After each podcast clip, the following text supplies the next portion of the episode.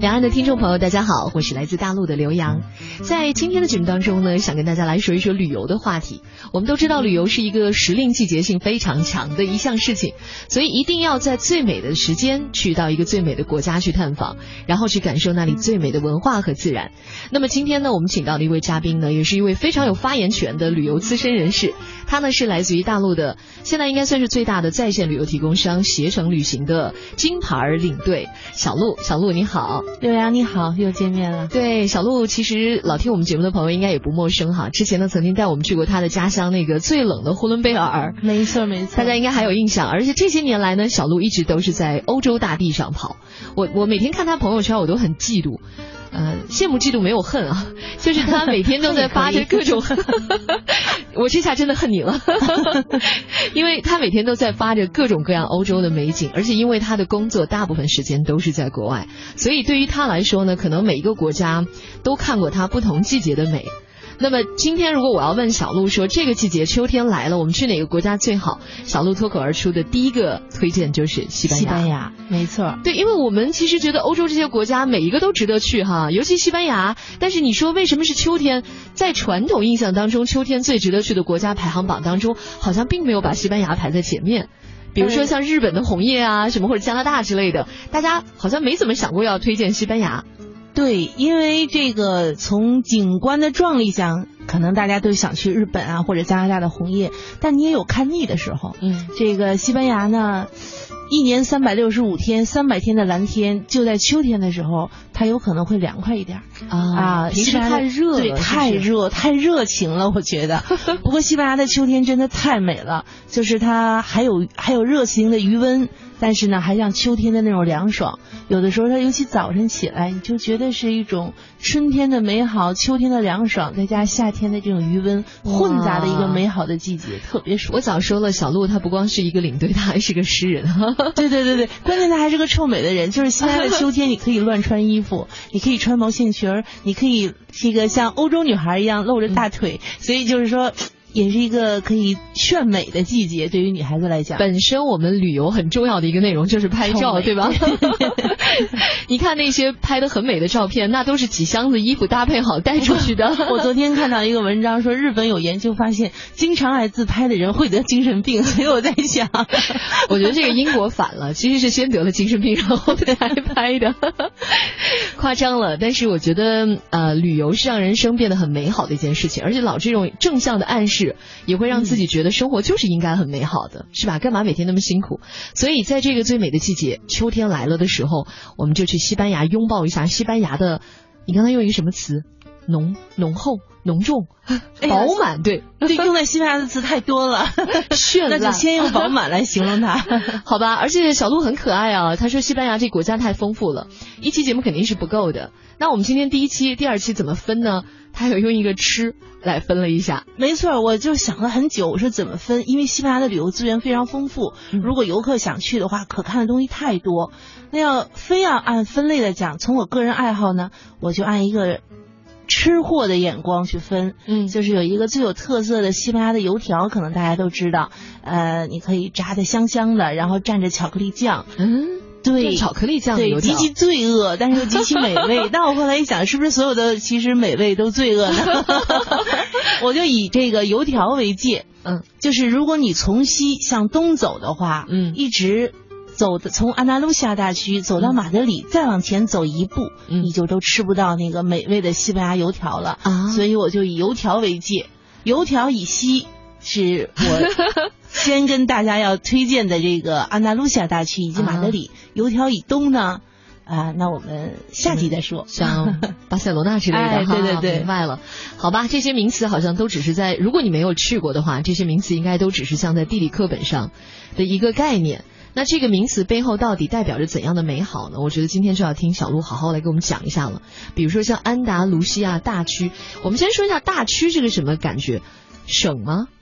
是不是就像我们的一个省，或者说在台湾就一般是这个县，就这么理解吧，大概是一个行政区划。哎，对对对，它是这个西班牙的行政区划的一个比最大的单位。但是没关系啊，你不用记得那么严谨。安达路西亚，我给你两个关键词，你就知道了。嗯，第一是你们这个我们最爱吃的西班牙橄榄油，它是最大的西班牙橄榄油产区。嗯，第二呢，就是刚刚结束的这个呃巴西奥运会。历史上第一个欧洲的羽毛球女单冠军获得者马林，她是安达卢西亚大区的人，你还也挺难记的是吧？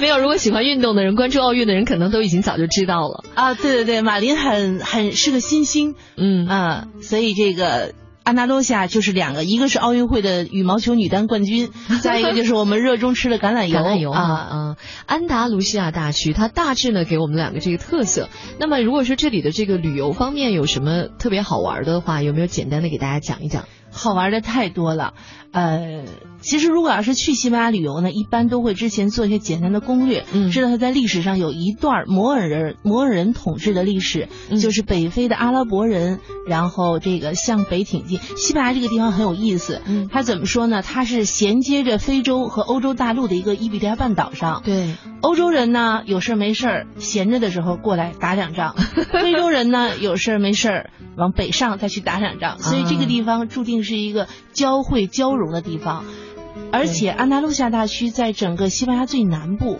它更是说这个更接近于这个两两州衔接的地方，嗯，所以它最大的特色就是摩尔人以及这个欧洲人文化、宗教以及饮食生活习惯混杂形成的这种独特的旅游风貌啊。明白了，它本来就是在欧洲的最西南角嘛，然后跟非洲又接上点儿。所以其实隔海相望。之前好像我们有一个嘉宾来给我们讲过葡萄牙，也说过这摩尔人，原来都不知道什么是摩尔人哈。摩尔人就是非洲的阿拉伯人入侵到这个西班牙以后，长期形成的一个就是当地人对他们的称呼，其实就是阿拉伯人。嗯啊，所以其实，在西班牙是可以看到这方面的这种文化的遗迹的，对吗？大量大量的文化遗迹，嗯，尤其是安达卢西亚，我个人呢对这一个大区的定义。就是因为我去过西班牙太多次了，嗯，呃，我对这个这个大区的定义就是摩尔人的末世悲歌，为说起来还有点诗意哈，嗯，但真的就是这样，就是呃，摩尔人在这个地方兴起，他也是在这个地方被西班牙人赶走，嗯，呃，他们即便在赶走的最后一刹那，还是在努力的建造自己。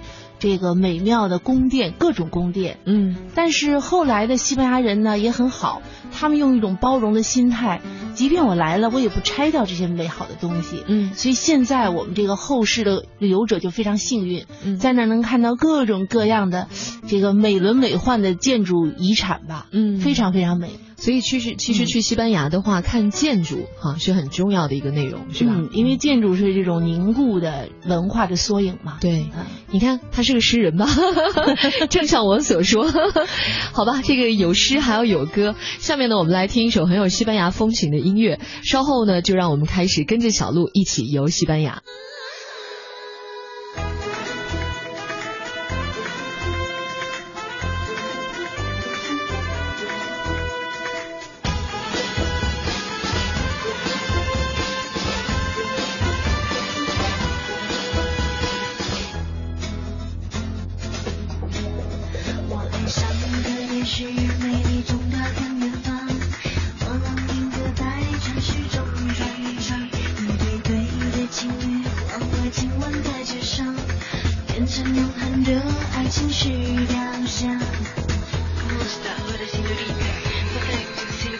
我发现，我发现。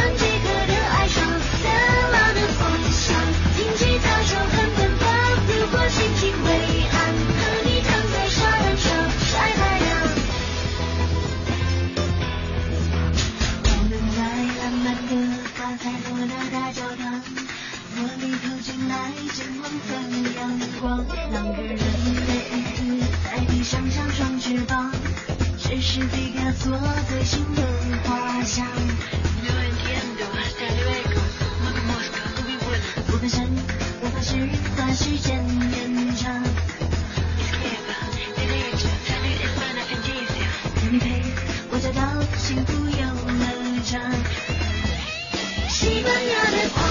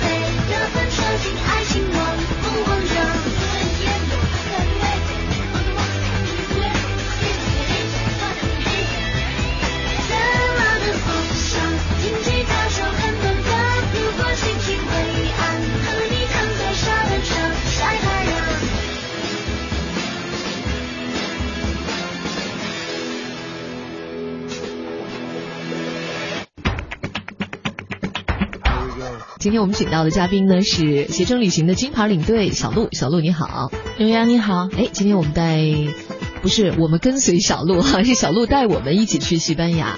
而且在今天呢，我说他是个文艺青年，他的旅行当中一定是有诗有歌的。那么特别小鹿给我推荐了一个乐曲，说这个乐曲呢大家一定要听一下，因为这个乐曲就跟西班牙的一个很著名的景点有关。我们现在不妨先来听一下这个吉他曲哈，这应该算是一个世界名曲了。但是很惭愧，因为我古典音乐的修养实在是不够，所以今天小鹿告诉我才刚刚发现了这首曲子，它叫《阿尔汉布拉回忆》，是吧？对，是西班牙特别著名的一个古典吉他曲。来，我们一起听听看。